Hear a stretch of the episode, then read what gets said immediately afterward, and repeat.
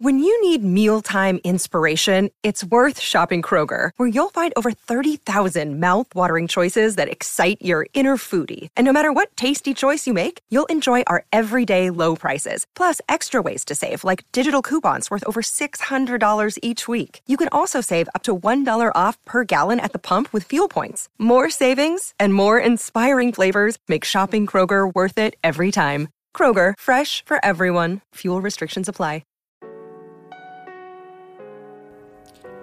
Hola a todos, soy Víctor Abarca y estás escuchando Expreso con Víctor, el podcast diario sobre tecnología, tecnología que importa y cultura digital. En lo que Samsung está cogiendo carrerilla y Xiaomi y también Huawei están acelerando muchísimo el ritmo, Apple se lo está tomando con bastante calma respecto a los teléfonos plegables. El gran rumor del día sitúa su primer dispositivo plegable en 2025. Vamos a hablar de esto porque tiene bastante fundamento, si no, no hablaríamos jamás de rumores. También de las nuevas carcasas de PlayStation 5 y de los nuevos planes de Disney Plus con el tema de la publicidad. Y por supuesto, por supuesto, vamos a hablar de un nuevo lanzamiento que ha hecho hoy Sony relacionado con, con música. Así que allá vamos con este expreso con Víctor tan especial de para ser un miércoles 18 de mayo, la verdad.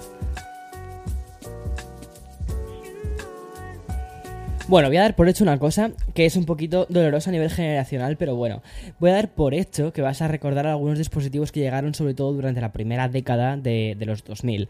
El, boom actual de los teléfonos plegables que se está cimentando durante estos últimos años, realmente los cimientos de todo esto es de, los primeros 2000. Y primero fue de una forma un poco progresiva, incluso casi tímida, LG con una pantalla curva, la del Flex en el año 2013 y después los, los Galaxy Round también en 2013, el Galaxy Note Edge de Samsung ya en el 2014, pero los primeros intentos de las grandes compañías tecnológicas dieron paso a unos últimos años donde la propia Samsung, sobre todo, ¿vale? Y otras marcas como Xiaomi también Huawei en menor medida, están dominando un mercado en auge.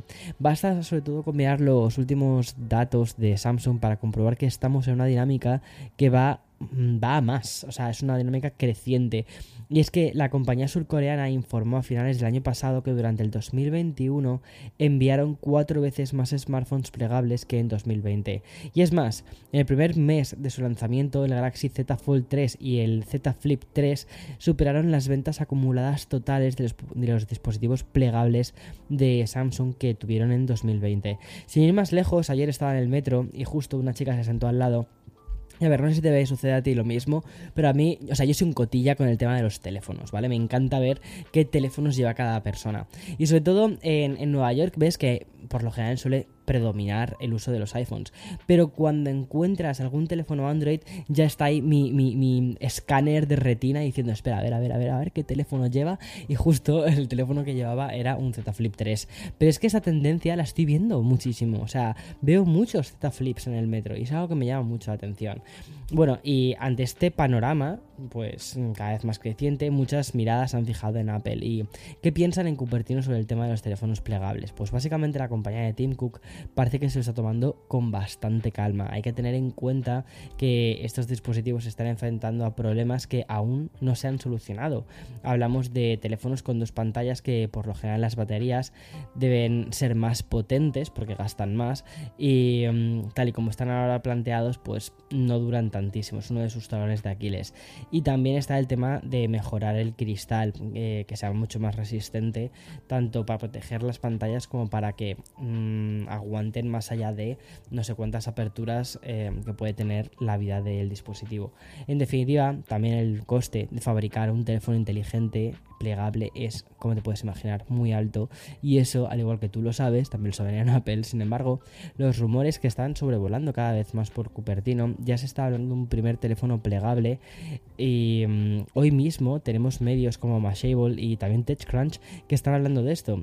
Según informan estos sites, Apple está probando la tecnología Electronic Paper Display o el EPD, desarrollado por la empresa china E-Ink, es decir, Electronic Ink eh, o tinta electrónica la pantalla exterior de este rumoreado dispositivo plegable. Al parecer, esta tecnología de EPD no necesita un gasto de energía tan grande, por lo que sería la apuesta de Apple en cuanto al diseño de este primer plegable.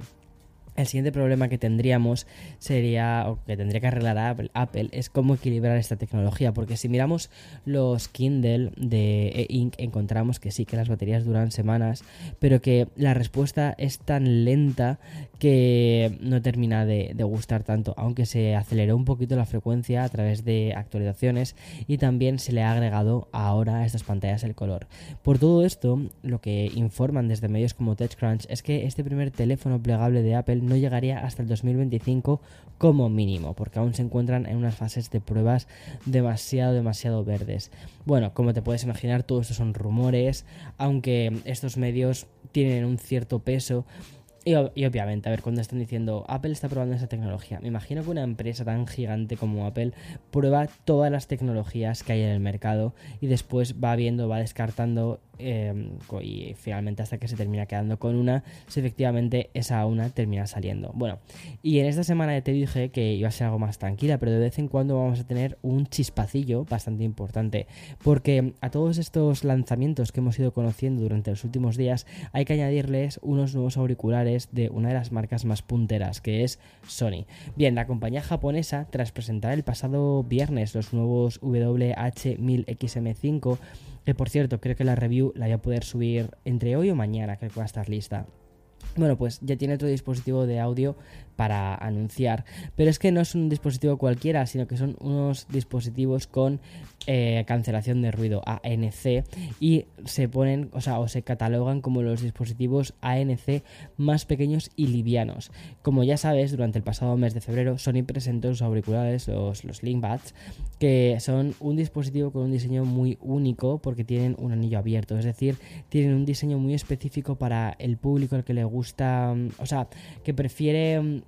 escuchar lo que hay fuera, ¿sabes? Que no quieren ese sello tan hermético con puntas de silicona.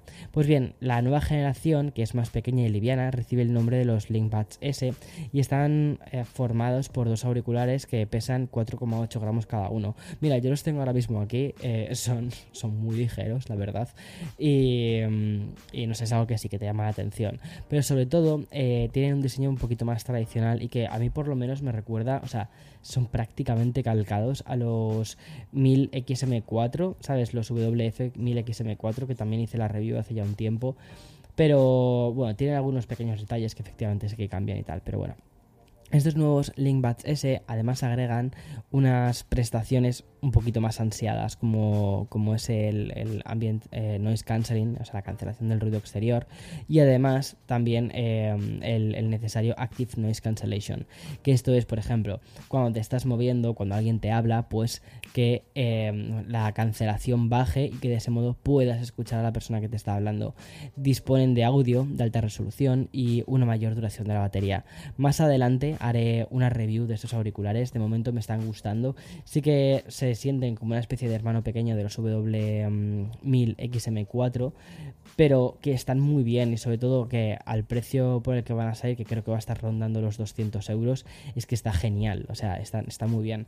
La verdad es que Sony me ha llamado mucho la atención porque en dos semanas han lanzado dos auriculares que van a públicos completamente diferentes.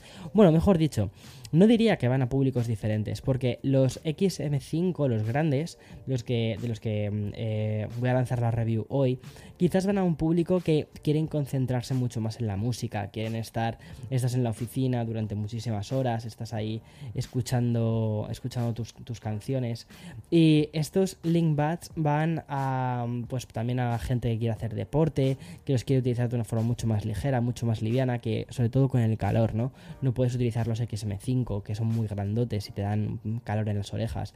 Directamente usas los LinkBuds y prefieres auriculares que sean un poquito más pequeños. No sé, creo que está bastante bien en este sentido.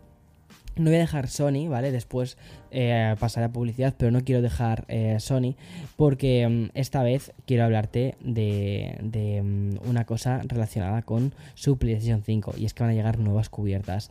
Tal y como dice el comunicado de Sony, dicen, las cubiertas de la consola PlayStation 5 van a estar disponibles en regiones seleccionadas a partir del de junio del 2022. Por su parte, el acceso anticipado para los clientes que llevan en Estados Unidos, Reino Unido, Francia, Alemania, Bélgica, Países Bajos, Y Luxemburgo van a estar disponibles a través de la web oficial de PlayStation a partir del 17 de junio. Como ya sabes, y creo que ya te lo conté una vez, estas nuevas carcasas son una color azul, una morada, una rosita y mm, que fueron además anunciadas a finales del, año 2021 y se van a lanzar dos lanzamientos eh, que son una de color rojo y una que lo llaman color medianoche negro. Bueno, al final, o sea, todo eso está muy bien, pero queremos, lo, ¿qué es lo que queremos? Una PlayStation 5. ¿Qué es lo que no tenemos? Una PlayStation 5. O sea, es imposible encontrar una PlayStation 5.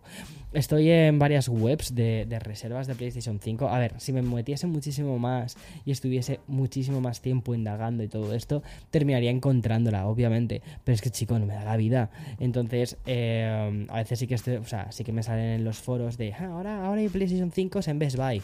Claro, te vas a Best Buy y cuando quieres ir, eh, ya están agotadas. Es como. ¿Sabes? Te genera una sensación de hastío que dices, mira, ya está, ¿qué más da? No me la compro, punto. Tiro con la Xbox y tiro con la Nintendo Switch y con el, y con el iPhone y ya está. Y el juego, cuando quiera jugar con algo, pues juego con esto. Y Spider-Man, pues ya lo jugaré cuando tenga 50 años. Pero bueno, en fin, voy a dar, voy a hacer una pausa para, eh, este, para meter el sponsor y continuamos con más. Another day is here and you're ready for it. What to wear? Check. Breakfast, lunch, and dinner? Check. Planning for what's next and how to save for it? That's where Bank of America can help. For your financial to-dos, Bank of America has experts ready to help get you closer to your goals. Get started at one of our local financial centers or 24-7 in our mobile banking app. Find a location near you at bankofamerica.com slash talk to us. What would you like the power to do? Mobile banking requires downloading the app and is only available for select devices. Message and data rates may apply. Bank of America and a member FDIC. Y entramos ya en este típico bloque de cultura digital y streaming para volver a hablar de Netflix y también de Disney Plus. La Streaming Wars está cada vez más en ebullición y está generando una narrativa, la verdad que muy interesante para los medios de comunicación, con las diferentes plataformas dándonos un relato nuevo casi, casi diario, ¿no? A base de noticias y también de actualizaciones. Lo último que hemos conocido nos viene de la parte de Variety, el medio especializado en toda la actualidad audiovisual ha informado que Netflix sigue dando pasos para convertirse en, un estudio de Hollywood más, pero de los clásicos.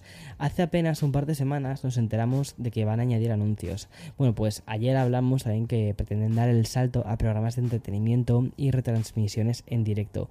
Y hoy algo que también viene del pasado, eh, los llamados eh, test screen, es decir, pases de prueba ante una audiencia limitada y muy seleccionada. Estos pequeños grupos de público que después Después realizan encuestas donde dan sus opiniones sobre películas, series que han visto, todas estas cosas para también hacerse una idea de a quién pueden ir segmentadas estas películas y series. De esta manera, los grandes estudios y ahora también Netflix comprueban qué es lo que ha gustado y sobre todo qué es lo que, lo que ha fallado de la serie. Y así pueden también cambiar no solo materiales de marketing, sino también realizar cambios en la producción o incluso en la edición final de la película, o sea, cosas muy fuertes, ¿vale? Que Netflix esté un poco perdida por primera vez en su historia eh, no, no es algo nuevo, ¿vale? Y no solo por los cambios y novedades que están generando, sino también con datos contrastados como el que también hemos conocido hoy. Y es que hay una nueva tanda de personas a las que han despedido, en concreto 150 personas. En fin, vamos a ver cómo termina yendo todo esto, pero ahora mismo Netflix está un poco rara, ¿eh? Y hablando de, plataformas, hoy también hemos conocido todos los planes que tiene Disney Plus respecto al nuevo plan con publicidad que entraría en vigor a finales de este año. Tal y como, tal y como informan desde, desde Variety y también el Wall Street Journal, la plataforma de streaming publicará 4 minutos de publicidad por cada película o episodio que dure una hora. Es decir, por cada hora que veas te vas a tragar 4 minutos de publi. Comparado con otros servicios de suscripción que ya manejan planes con anuncios, por ejemplo, Peacock emite 5 minutos de anuncios por cada hora de contenido, HBO Max también se limita a 4 minutos por hora y no sé cuántos tiene Hulu, pero mira, Hulu en Estados Unidos y Hulu es de Disney, entonces me da bastante miedo todo esto. Pero Hulu es imposible, o sea, eh, te pones a ver una serie con anuncios y es que es, no sé, es agonizante la cantidad de anuncios que te meten. Eh, veíamos Futurama. Futurama, ¿cuánto puede durar? 20 minutos, 22 minutos. No sé si nos tragábamos como 5 minutos de anuncios de Futurama. Era como, ya está bien, tío, ya está bien Netflix, o sea, Netflix, perdón, ya está bien eh, Hulu, ya no sé ni lo que digo, en fin. Y hasta aquí las noticias de hoy, 18 de mayo del 2022. Como siempre, mañana más mejor. Chao, chao, chao.